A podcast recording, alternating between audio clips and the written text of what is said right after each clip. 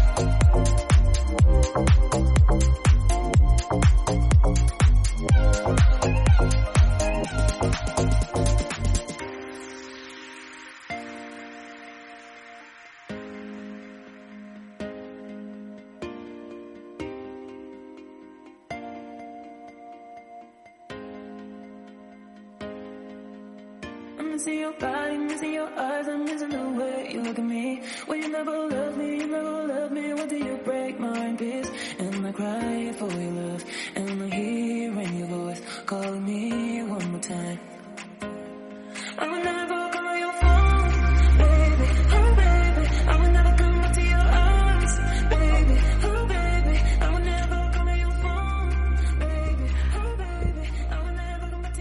Buenos días, buenas tardes, buenas tardes, buenas tardes.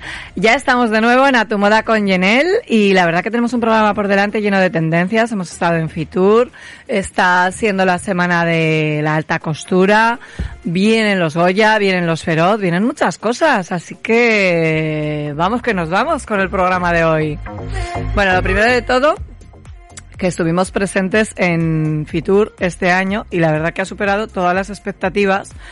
Yo la verdad que estuve eh, recién después de la pandemia, fue de las primeras ferias a las que acudí y ha sido increíble lo de este año porque mira que nos hablaban de cifras de 120.000 profesionales y al final han sido una media de 136.000 profesionales con un incremento del 68% de las cifras eh, de, de 2019 y muchísimos más visitantes. O sea que vamos, que es que el aforo ha estado a tope.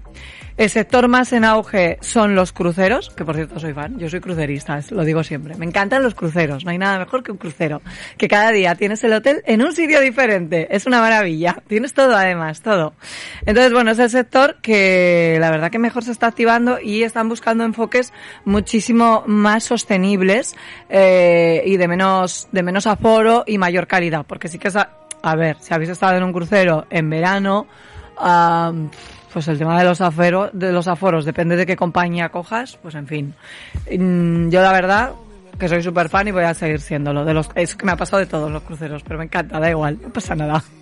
Bueno, y más cositas. Estuvimos presentes el día de Zaragoza con la presentación de las siestas goyescas, en la que estuvo presente nuestro alcalde, Jorge Azcón, y la futura alcaldesa, Natalia Chueca.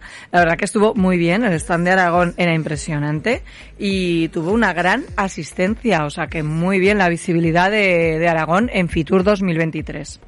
Luego desde Cool Hunting Madrid, que ya sabéis que yo estoy continuamente con esta agencia, llevábamos el destino de tendencia de Latinoamérica, San Miguel de Allende, de México. ¿Y por qué? Porque es la ciudad más amigable del mundo. Mirad qué título tan estupendo. Y está declarada Patrimonio de la Humanidad por la UNESCO. Así que mm, la verdad que ahí estuvimos presentes y su directora de turismo, Tania Castillo, nos contó por qué San Miguel de Allende es el destino de tendencia ahora mismo para los españoles y qué vamos a encontrar en esta hermosa ciudad. Vamos a darle paso a Tania Castillo. Y continuamos en A tu moda con Yenel porque ya sabéis que la semana pasada hemos estado en Fitur y ahora estamos con San Miguel de Allende, patrimonio de, de la UNESCO. Bueno, cuéntame esto, Tania. Claro que sí, mira, en el 2008 nos dieron este nombramiento como Ciudad Patrimonio de la Humanidad, que para nosotros, bueno, es un, es un gran valor y un gran respaldo que nos hace, pero al mismo tiempo es un gran compromiso también con todos los que vivimos de poder diversificar todo las- lo que tenemos en San Miguel y así no solo destinarlo al centro, sino a todo el exterior de San Miguel de Allende. Entonces, nosotros estamos felices con el nombramiento. Tenemos dos eh, establecimientos o dos figuras icónicas por las cuales nos dieron el nombramiento, que es la parroquia que de San Miguel Arcángel, que es muy muy conocida en San Miguel de Allende, y a Totonilco, que es como conocida como la Capilla Sixtina de México. Divino. Y es que además, o sea, siempre estos destinos de México, ¿no? Siempre nos enamoran y sobre todo en invierno. Cuando aquí estamos pasando tanto frío, estamos pensando, vámonos, bien. vamos a cogernos un vuelo y vámonos a San Miguel de San Allende. Miguel de Allende. ¿Qué es lo que tenemos que ver? ¿Qué nos recomiendas? Mira, es un destino para visitar durante todo el año. Tenemos todo un año maravilloso. Tenemos, pero sobre todo es todo este tema de cultura y de tradición que hace a México también lo que es de estos colores, las calles empedradas, toda la diversidad de, acciones que tenemos, porque no nada más tenemos gastronomía y hotelería, sino también tenemos diferentes actividades en el día que puedes pasar un día en un viñedo, un día en un agua termal, pasar a hacer un paseo en caballos, en jeeps. Entonces hay una diversidad impresionante de todas las lo que puedes hacer en San Miguel de Allende y ya después llegar al centro, poder cenar en una de nuestras terrazas maravillosas, que es algo que también nos simboliza, porque tenemos muchas terrazas a vistas muy, muy, muy bonitas ahí esos ciudad. hotelazos, ¿no? Y los Mm, hoteles que retiro espiritual decir. o no espiritual. Sí, es, es muy de lujo, muy, muy, es una experiencia, es un destino muy completo que tenemos para hacer de todo y bueno, que como dices, tenemos... ¿De todo y todo el año? Todo, todo el año. Todo, para todo el año. ¿Qué fecha es como la más recomendable? ¿Qué fechas serían como, pues no sé, porque a lo mejor coincida con algunas fiestas o con algún tema que, que sea como esencial de San Miguel de Allende? Mira, en San Miguel de Allende procuramos eh, preservar esta cultura y tradición, entonces durante todo el año tenemos varios festivales. Tenemos en marzo, abril, como es, bueno, depende cuando caiga la Semana Santa, pero la Semana Santa también, toda la semana se viven cosas muy tradicionales. En octubre, pues el Día de Muertos, que también todo el mundo se pinta, se caracteriza, hace los desfiles, entonces, bueno, es maravilloso. En septiembre, que es el mes, el mes patrio, es, es padrísimo. Entonces yo creo que es un destino, te digo, de todo el año, pero bueno, abril, mayo y octubre, noviembre son meses que no llueve, que el clima está muy a gusto y sobre todo porque San Miguel de Allende se vive caminando, es, vives eh, en, en los colores que tanto nos simboliza, en las calles, en las puertas, entonces cada rincón es algo especial. Qué bueno, me encanta. Y luego, ¿sabes una cosa que me fijé? Eh, porque yo soy muy enamorada del arte y es que esa ciudad, perdona, ¿cómo es? Y es que, es, o sea, todas esas Sí, casas de, de- tan coloridas, tan, tan vivas, ¿no? Yo creo que va a ser allí- llegar allí y Y transmitirnos te alegría. Exactamente. Fuimos nombrados como la ciudad más amigable del mundo justamente por la gente que La ciudad más amigable la del mundo amigable del en este momento que estamos Sí. con el tema de las Así emociones, además. tan- Así que tranquilos que los vamos a recibir con los brazos abiertos, siempre una sonrisa y, y sobre todo es esta cultura de que puedes cenar en un restaurante cinco, cinco estrellas, pero también fusionas eh, de, de cenar una, en una experiencia en el mercado de artesanías donde te están haciendo ahí el, eh, en la cena. Entonces es un lugar donde puedes vivir los dos, los dos polos, pero bueno, se fusionan de una manera espectacular. Pues la verdad que es una maravilla y no nos podemos perder este destino paradisíaco como San Miguel de Allende. Muchísimas gracias, Tania, por acompañarnos y os mandamos un besazo desde Gracias España. a ti, los esperamos en San Miguel de Gracias. Allende. Gracias. Además tengo que decir que se celebra una Fashion Week a la que Agatha Ruiz de la Prada y Maison Mesa acuden con sus firmas cada año, o sea que tenemos muchísimas conexiones en- de España con este destino turístico como San Miguel de Allende. Bueno, y el jueves, ¿qué pasó más? Pues que celebramos una super fiesta a las siete y media de la tarde, maravillosa, una fiesta eh, que estuvo lo más granado del panorama social nacional. Eh, sobre todo celebramos esta fiesta para apoyar San Miguel de Allende, México, y vinieron cantidad de influencers como Marta López Álamo, Belén Perea, estuvo también la diseñadora y grande de España Gata Ruiz de la Prada, Ignacio de Borbón, la mayoría de las chicas y chicos de las islas, de, de la isla de las tentaciones, que sois tan fans, pues ahí los tuvimos, o sea, la verdad que tuvimos una mezcla como increíble, que fue maravilloso, y ahí estuvimos brindando con margaritas por México, o sea que bueno, increíble. Y la mayoría de los medios de comunicación también estuvieron por allí, se dieron cita para acudir al, al evento, o sea que un encuentro maravilloso, muy, muy, muy divertido. Ahí se quedó. Sí que os he dejado alguna imagen en redes para que veáis un poquito y es verdad que tenemos pendiente subir un vídeo de todo lo que sucedió en la fiesta, pero bueno, que si lo perdisteis os lo contamos. y ese mismo día, por la tarde, yo había estado también en una mesa redonda que se celebraba con todas las figurinistas nacionales al mejor Goya de vestuario, que ya sabéis que está nominada mi amiga. Y este año los Goya serán en Sevilla. Es la 37 edición, el próximo 11 de febrero. Y los nominados a, los nomin- o sea, me encanta esto de Winnerings, o los nominados al mejor vestuario son, eh, a ver si lo digo bien, Asbestas de Paola Torres, Irati de Nerea Torrijos, que ya se llevó Goya el año pasado, no el anterior, La Piedad de Suevia San Pelayo, Los renglones torcidos de Dios, que es muy buena, de Alberto Valcárcer, Módulo 77 de Fernando García y Malnacidos de mi amiga, de Cristina Rodríguez. El tema es que este año está reñido, ¿eh? O sea, es verdad que yo quiero que se lo den a ella, pero tengo que decir que está reñido. Sí que por mi parte tengo que decir que la película que para mí está más reñida con Malnacidos sería Los renglones torcidos de Dios. Eh, porque ese vestuario hay una, una caracterización muy mm, basada quizás en el personaje de Catherine Deneuve, ¿no? Eh, luego el tema de cómo se transforma de ese vestuario más, eh, o sea, enfocado en lujo al cambio del psiquiátrico. Nos voy a desvelar de qué va la película para que la veáis que creo que la tenéis en Netflix, me parece ya, o sea que la podéis ver en casita tranquilamente. Y el tema es cómo cambia esa historia en el vestuario, ¿no? Y muestra a los personajes. Ahí os lo dejo para que, para que la veáis. Y Cristina, con Malnacidos, es una película que al fin y al cabo está basada en la guerra civil y de la guerra civil nos han, bas- nos han hablado muchísimo y tenemos muchísima documentación, pero es verdad que gracias a ella tenemos como una nueva referencia. O sea, Cristina siempre hace las cosas a su manera. Y en este caso, aunque sea la guerra civil, bueno, la guerra civil con zombies, ¿vale? Os voy a hacer un poco de spoiler. La guerra civil con zombies. Y además es un poco tipo comedia. El tema es que hasta aquí parece fácil, pero nunca lo es, porque ella siempre le da como esa vuelta y ese toque. Así que vamos a escucharla para que nos cuente qué es lo que ha hecho con, con esta película, con Malnacidos, y por qué no es la guerra civil mostrada como siempre en vestuario. Que no habéis visto, que tenéis que ver la peli los que no la habéis visto, todo o el 90% está diseñado y confeccionado.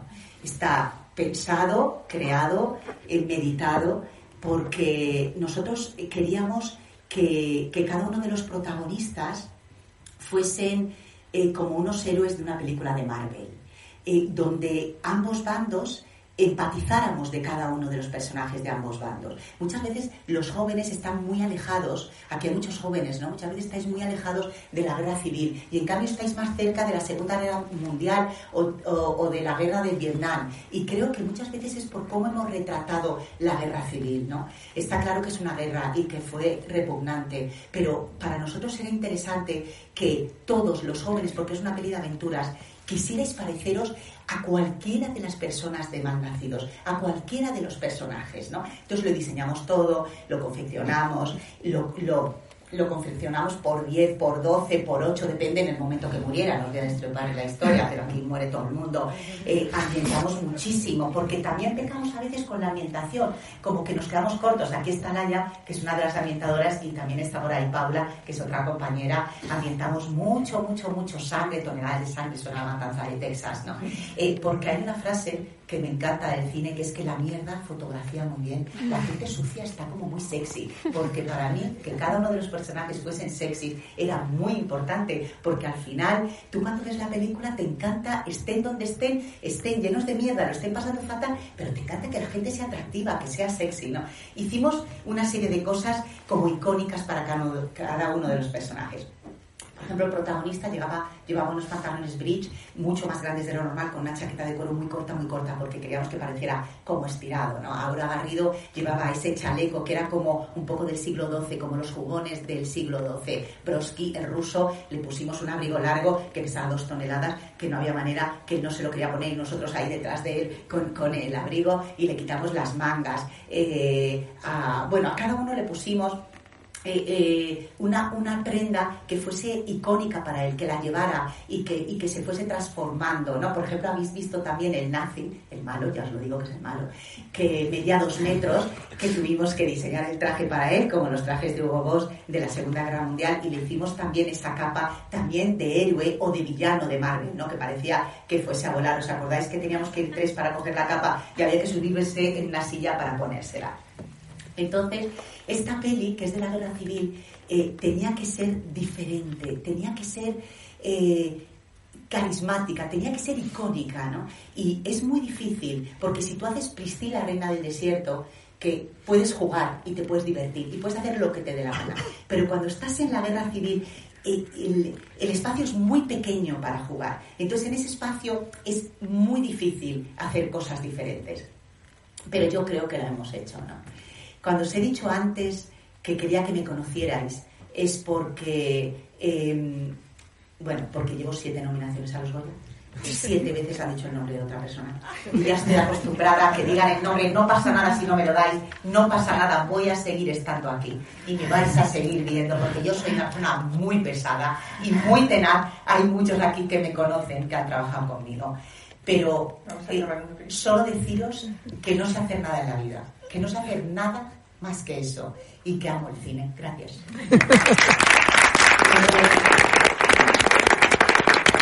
Ahora vemos el tráiler de Modelo 77. O sea, me, me encanta mi amiga cómo lo cuenta, pero es que además tenéis que saber, o sea, os cuento una cosa que, que, eh, que comentaron. Sí, y si os pongo el audio de mi amiga es porque es la que mejor se lo preparó y la que mejor lo explicó, el tema de- del vestuario, de cómo, de cómo era la creación para, para esta película. Pero tenéis que saber que los renglones torcidos de Dios, que la ha realizado el, el vestuario Alberto Barcastel, se la ofrecieron a Cristina cuando eh, se inició el proceso de rodaje para esta película. Y Alberto Valcárcel ha trabajado a las órdenes de Cristina. Y resulta que al final, pues mira, no la ha hecho ella, una película que podía haber hecho ella, pero no la ha hecho ella y están ahí nominados los dos. O sea, qué, qué, qué tema, de verdad. Yo de ver, mira, yo de corazón es que quiero que se lo lleve porque se- mm, ya no es por el tema de que la película está bien hecha, o sea, Malacinos del vestuario, que está maravilloso. Es que de verdad, que o sea, siete nominaciones, ya aparece Leonardo DiCaprio, o sea, de, de- como en los Oscar, ya, ya con los Goya igual. Entonces, por favor, desde aquí, darle el Goya ya que se lo merece. Y si no, pues ahí estará, desde luego, ya seguirá trabajando muchísimo y haciendo películas maravillosas con su vestuario. Bueno, que os lo contaremos. Desde aquí mandamos un besito muy grande a Cristina y deseando que, que se lo lleve. Más cosas. Y es que esta semana pasada, bueno, hemos tenido la Semana de la Moda Masculina de París, del 17 al 22 de enero. Y todo el mundo se hizo, bueno, se hizo viral en las redes enseguida que Rosalía fue la protagonista del show de Louis Vuitton, marcado al ritmo, que marcó el ritmo del resto de desfiles de la semana. Más que una nueva tendencia en trajes, lo que hemos visto es una reivindicación de las prendas eh, con historia, ¿no? Sobre todo en la que mm, Karl Dan- Daniel eh, continúa ese legado de Virgil Abloh. Y la verdad que la propuesta está como muy cuidada, la pasarela se ha inspirado como en la habitación infantil de, de un niño que lo ve crecer. ¿No? Entonces, bueno, si no la habéis visto, está en todas las redes, es algo que se hizo viral, así que echar un vistazo porque la verdad que ahí hay mucha tendencia. Luego Givenchy, que de repente presentó como muchísimas mezclas de estampados, animal sprints, tartanes, camuflajes, serpientes, y me encanta ver esto en el vestuario masculino que a veces me parece tan aburrido. O sea, de repente me encanta ver estas novedades. El truco para que funcione, ¿vale, chicos? Eh, para que, bueno, y chicas, porque al fin y al cabo es que ves estas pasarelas y nos apetece también a nosotras. Para que funcionen todos estos estampados es casarlos sobre todo con prendas que puedan ser muy versátiles, como por ejemplo sacaban la cazadora típica de aviador o botines militares, ¿vale? Y ahí es como que de alguna manera encuadras todo. Luego, otra propuesta también que me gustó muchísimo fue la de Ethan Logan, que regresó tras seis años de, de, no estar presente en esta pasarela.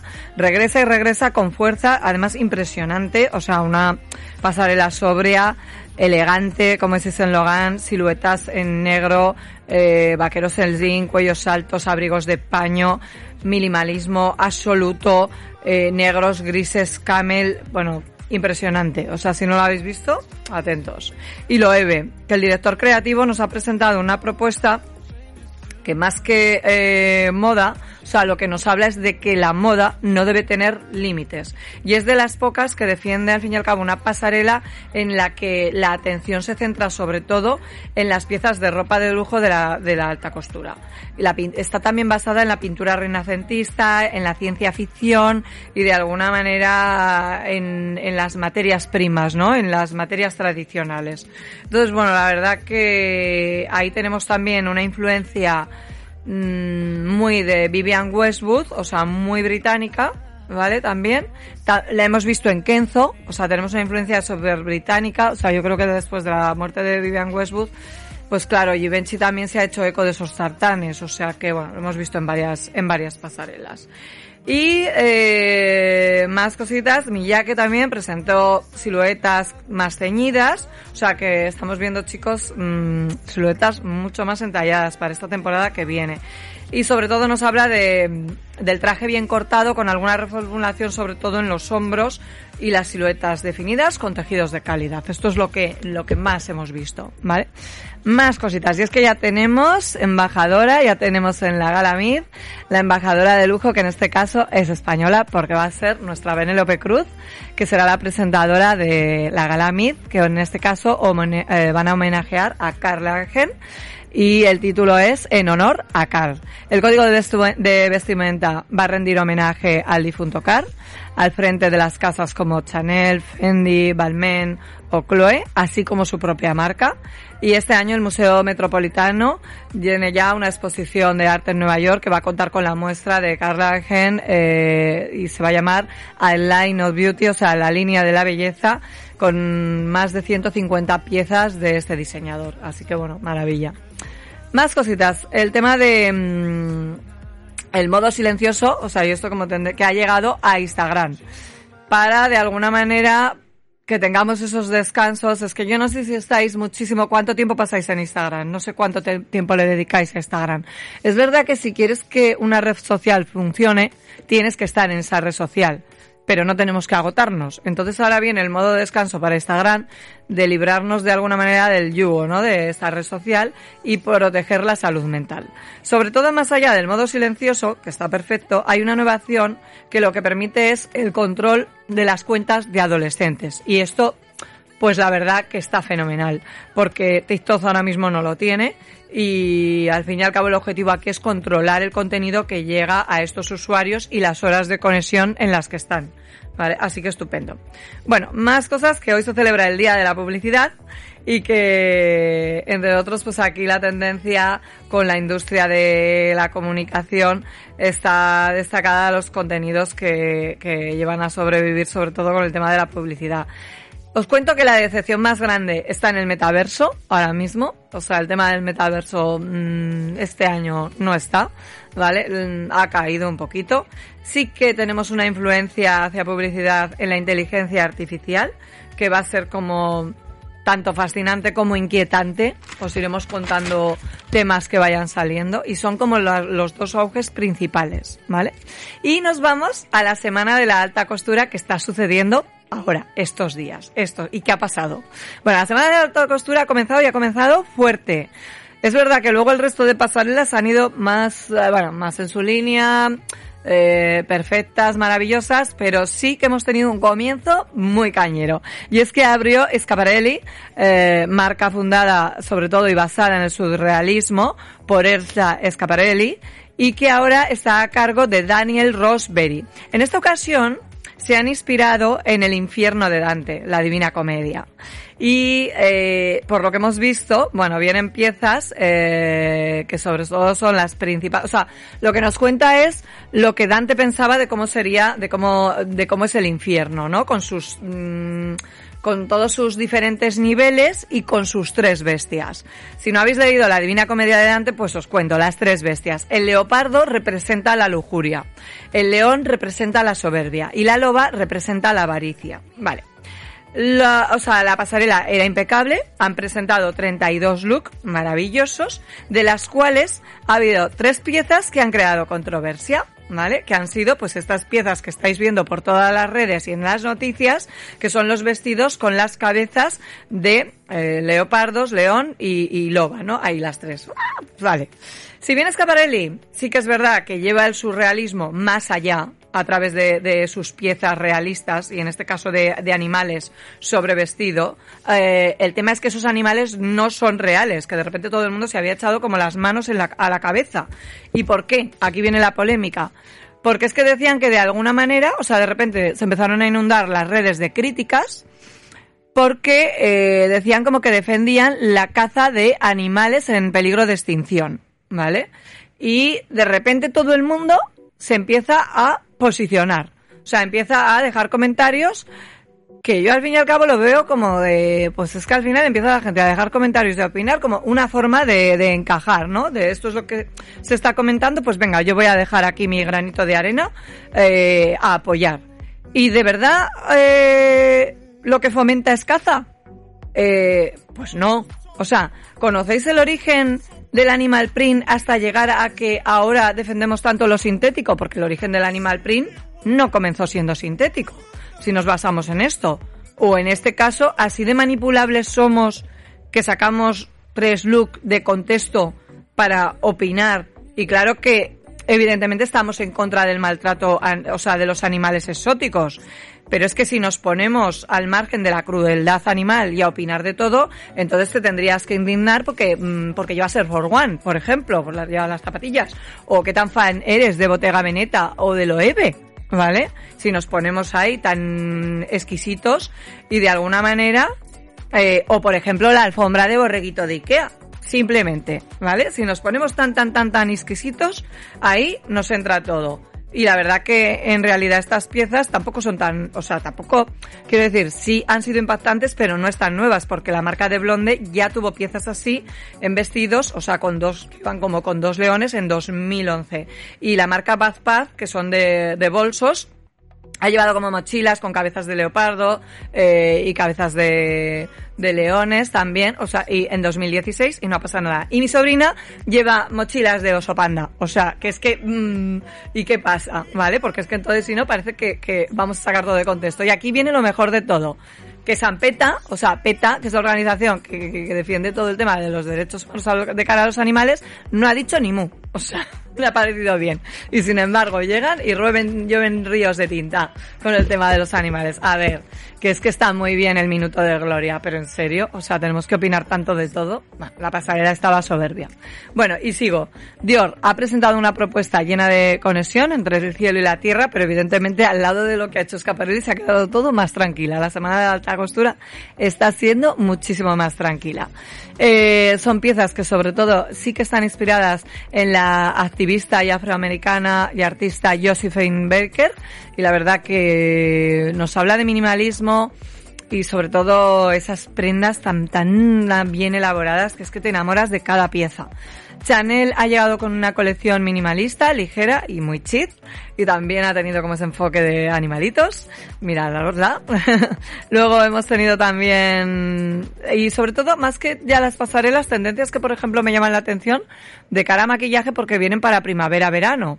Y entonces estamos viendo las pieles en un acabado no make-up, ros- rostros súper frescos, pieles muy, muy, muy luminosas, algo de color, muy poquito de color y delineadores en blanco y en oro. Y también hemos visto algún turquesa, algún azul y algún turquesa. Así que mirárosla. Bueno, y este fin de semana que se celebran los premios Feroz en Zaragoza, allí vamos a estar, os vamos a contar todo lo que suceda, vamos a tener ranking de mejor vestidas, de mejor vestidos y también de los peor, porque al fin y al cabo, mira que me encanta a mí meterme en jardines. Pues haremos ese ranking, así que no os lo perdáis, nos vemos la semana que viene en A tu moda con Jenel.